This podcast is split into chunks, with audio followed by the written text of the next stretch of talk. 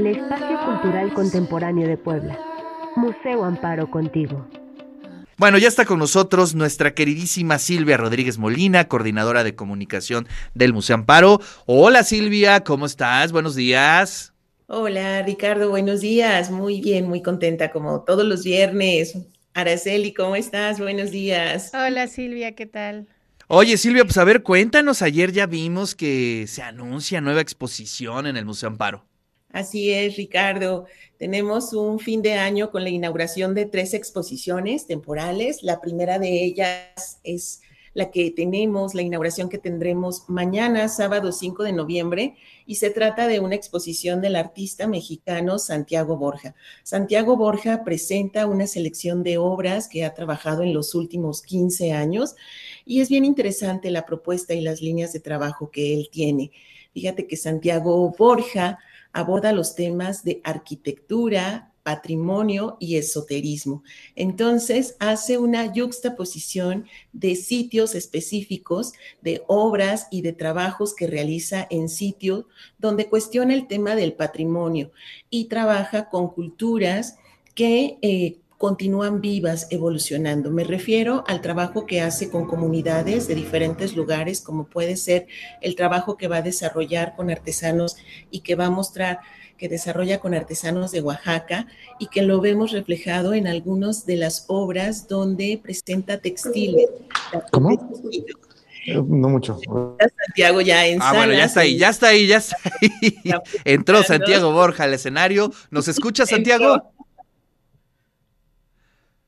Parece que no nos escucha, entonces si quieres continuamos Silvia y ahorita vemos cómo los cómo lo podemos cómo podemos dialogar con él. Así es.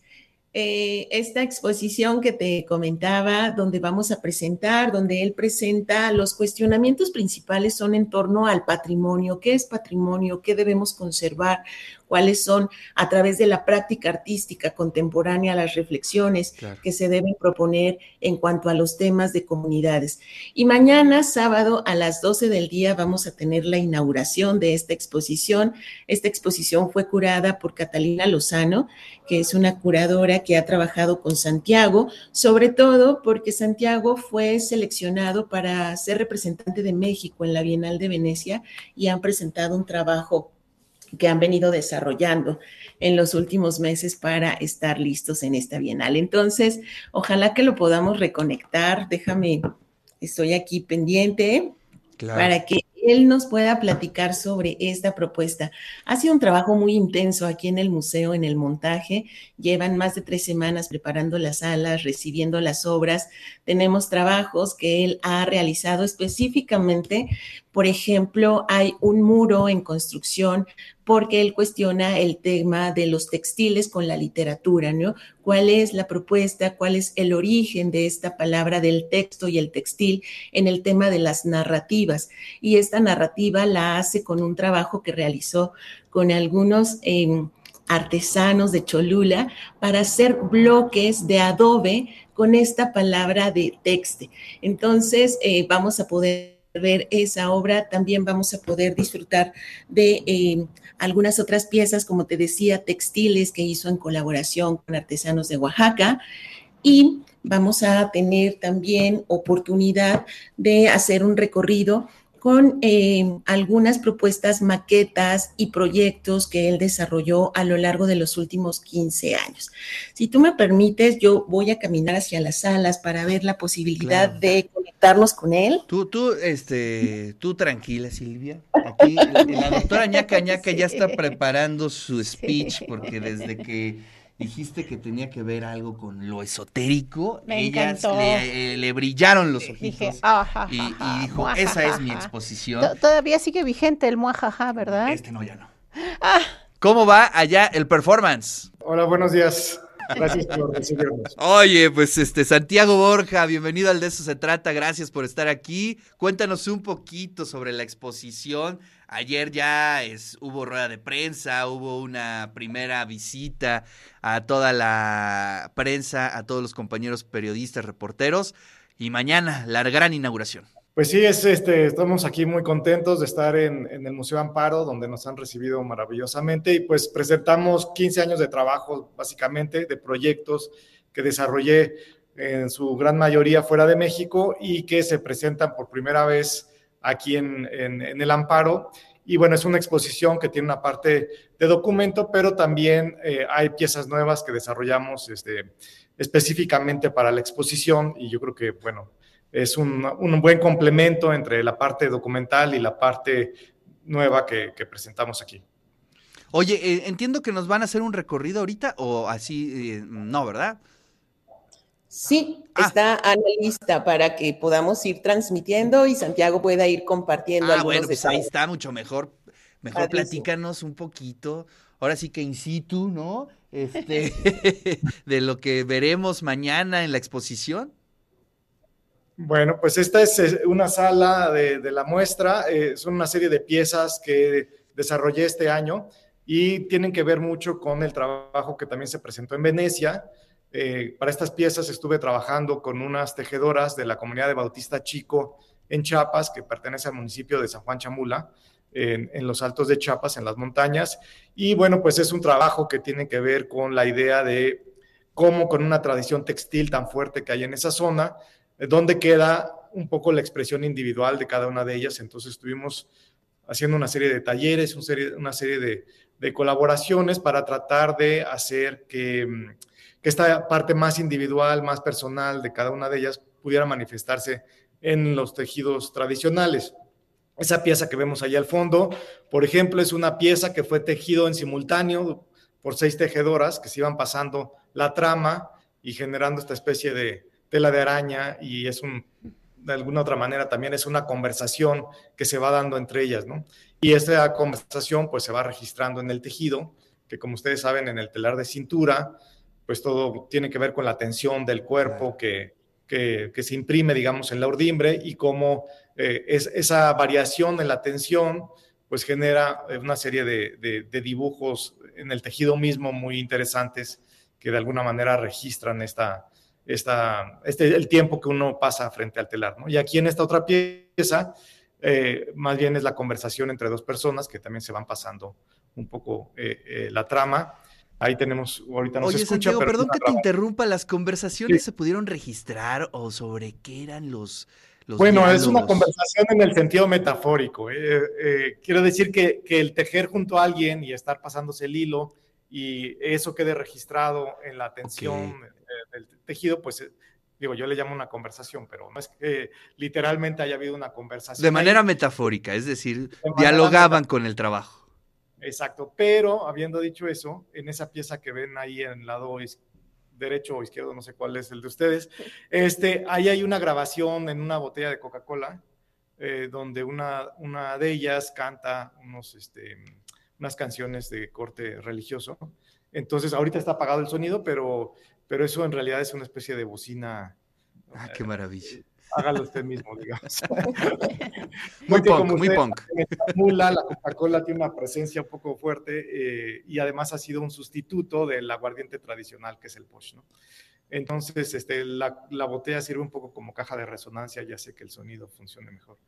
Eh, y bueno, pues entonces, pero bueno, ahí en esa pieza pueden ver cómo, a pesar de que se plantea que hicieran cada una de ellas lo mismo, pues hay, hay variaciones eh, interesantes que se dan en función de la personalidad de cada quien. ¿no? Claro. Y la pieza central, que está hecha con velas, es una especie de mapa topográfico de este lugar, de Bautista Chico. Eh, entonces tratamos de reproducir con velas un poco la, la, silueta de las montañas y al mismo tiempo los colores responden a una concepción que existe ahí de asociar un color a cada uno de los puntos cardinales. Entonces, el blanco eh, eh, eh se asocia con el oriente, el negro con el poniente y el amarillo con el norte y el verde con el sur. Entonces, ahí hay una especie de, de mapa también este, simbólico de, de, de, Bautista Chico. Qué maravilla. Oye, bueno, esta es una de las salas, una de las sí. salas que se incluye en esta exposición que el día de mañana se inaugura. Y nos platicaba eh, Silvia precisamente que hay una fuerte relación entre la arquitectura, entre varios otros temas que, que, nos gustaría que nos platicaras un poco cómo se da esa reunión. Lo esotérico. Lo esotérico. Exacto. Bueno, eh, en realidad, este, ¿cómo decir? Eh, mi trabajo es, eh, apunta a varias direcciones. tiene mucho que ver con investigaciones que realizo. Yo estudié arquitectura, entonces siempre he tenido ese interés por la arquitectura, pero más bien lo que me interesa de la arquitectura o lo que yo he trabajado de la arquitectura es la cuestión patrimonial y por qué ciertos edificios se, se, preservan, se, se valoran más que otros y de alguna manera se vuelven como íconos culturales. Entonces, bueno, pasé varios años en Europa y estuve trabajando mucho ahí sobre eh, estos eh, edificios que, que, son muy relevantes, sobre todo para la arquitectura moderna, y traté de trabajar en estos sitios eh, que como ya tienen un estatus este, importante, pues son sitios turísticos, sitios que se visitan, etcétera. Entonces, más bien mi trabajo, más que en, lugares de exposición convencionales como museos y galerías, me he interesado por trabajar en lugares que no tienen ese estatuto, pero que sí generan un interés cultural. Claro. Porque pues muchos de estos edificios son museos de sitio. Entonces, he trabajado con eso, con eso y tratar de hacer una conversación también por mi parte, metiendo elementos que le son completamente ajenos. ¿no? Por ejemplo, aquí lo que estamos viendo no es un edificio, pero finalmente eh, le eh, explica un poco la lógica de trabajo. Esta fue una intervención que hice en la casa de Sigmund Freud en Londres, famoso psicoanalista, pasó su último año de vida en, en Londres cuando huyó de Viena por este, la subida al poder de los nazis. Y ahí lo que hicimos fue sustituir, por ejemplo, esos eh, textiles que recubren el diván de Freud. Freud lo tenía cubierto con textiles eh, orientales que un primo suyo le había vendido. Y entonces la intervención, que es bastante sutil, simplemente consistió en incorporar estos textiles wixárika eh, al diván. Entonces era una especie de cambio de piel del diván para cuestionar a través de este gesto pues la supuesta universalidad del psicoanálisis, eh, toda esta relación que puede haber con la interpretación de los sueños, tanto en el psicoanálisis como en, eh, la cultura wixárika, y bueno, pues también, ah, pues sí, ah, cuestionar, digamos, esta, esta idea como eh, que el psicoanálisis puede funcionar en cualquier lugar del mundo, en cualquier contexto histórico, social, etcétera. ¿no? Entonces, pero ese es un poco mi trabajo, llegar a estos lugares que ya tienen cierto interés, que la gente visita, que se preservan y meter algún elemento disonante o contrastante o incluso polémico para eh, generar una tercera cosa, ¿no? En este choque de, de, elementos culturales. Y los edificios, pues de alguna manera también los he abordado desde este mismo ángulo. ¿no? Maravilloso. Bueno, pues es un poco, un poco de lo que ustedes verán en la exposición de Santiago Borja que mañana se inaugura. Silvia, ¿a qué hora, a partir de qué hora podemos verla? Mañana tendremos una charla que será impartida tanto por Santiago Borja como por Catalina Lozano, que es la curadora de la exposición, a las 12 del día en el auditorio del museo. Así que los esperamos en esta charla que será presencial y que al mismo tiempo será transmitida a través de nuestra página de Facebook. Entonces nos dará mucho gusto verlos aquí en el museo, después hacer el recorrido por salas y finalmente compartir y tener un espacio en la terraza del museo para seguir conversando sobre las obras que, se presentan. Hay una propuesta bien interesante que a mí me gustaría que Santiago te, compartiera sobre el trabajo que haces con comunidades, Santiago. Bueno, aquí este, un poco como les comentaba con estas tejedoras de Bautista Chico, pues ah, he intentado eh, no solamente, bueno, que es algo que muchas otras personas también hacen, ¿no? Simplemente eh, pasar una comanda y pedir un cierto tipo de trabajo, sino más bien lo que he intentado es establecer una colaboración más eh, fuerte con ellas, involucrarme en la comunidad, estar ahí, y, tratar de establecer o de desarrollar juntos un proyecto, ¿no? Eh, es una aproximación un poco distinta, porque a mí lo que me interesa no es eh, simplemente usar el conocimiento técnico que tienen, sino realmente eh, incorporar pues su perspectiva de la vida, su perspectiva de las cosas en el proyecto y que eso sea realmente como el, el, el elemento fundamental, ¿no? Y como les decía aquí en esta pieza de con los tejidos chamulas, lo que me interesaba es que surgiera un poco la expresión individual de cada una de ellas, que es algo que normalmente no eh, desaparece, ¿no? Porque finalmente el trabajo textil artesanal que se hace en México está muy orientado, por ejemplo, hacia el turismo y, parece que la persona no existe, ¿no? Uno cuando compra un huipil en algún mercado, nunca se pone a pensar quién lo hizo, cómo lo hizo, por qué lo hizo, que Gran tema. tiene esa forma, etcétera, ¿no?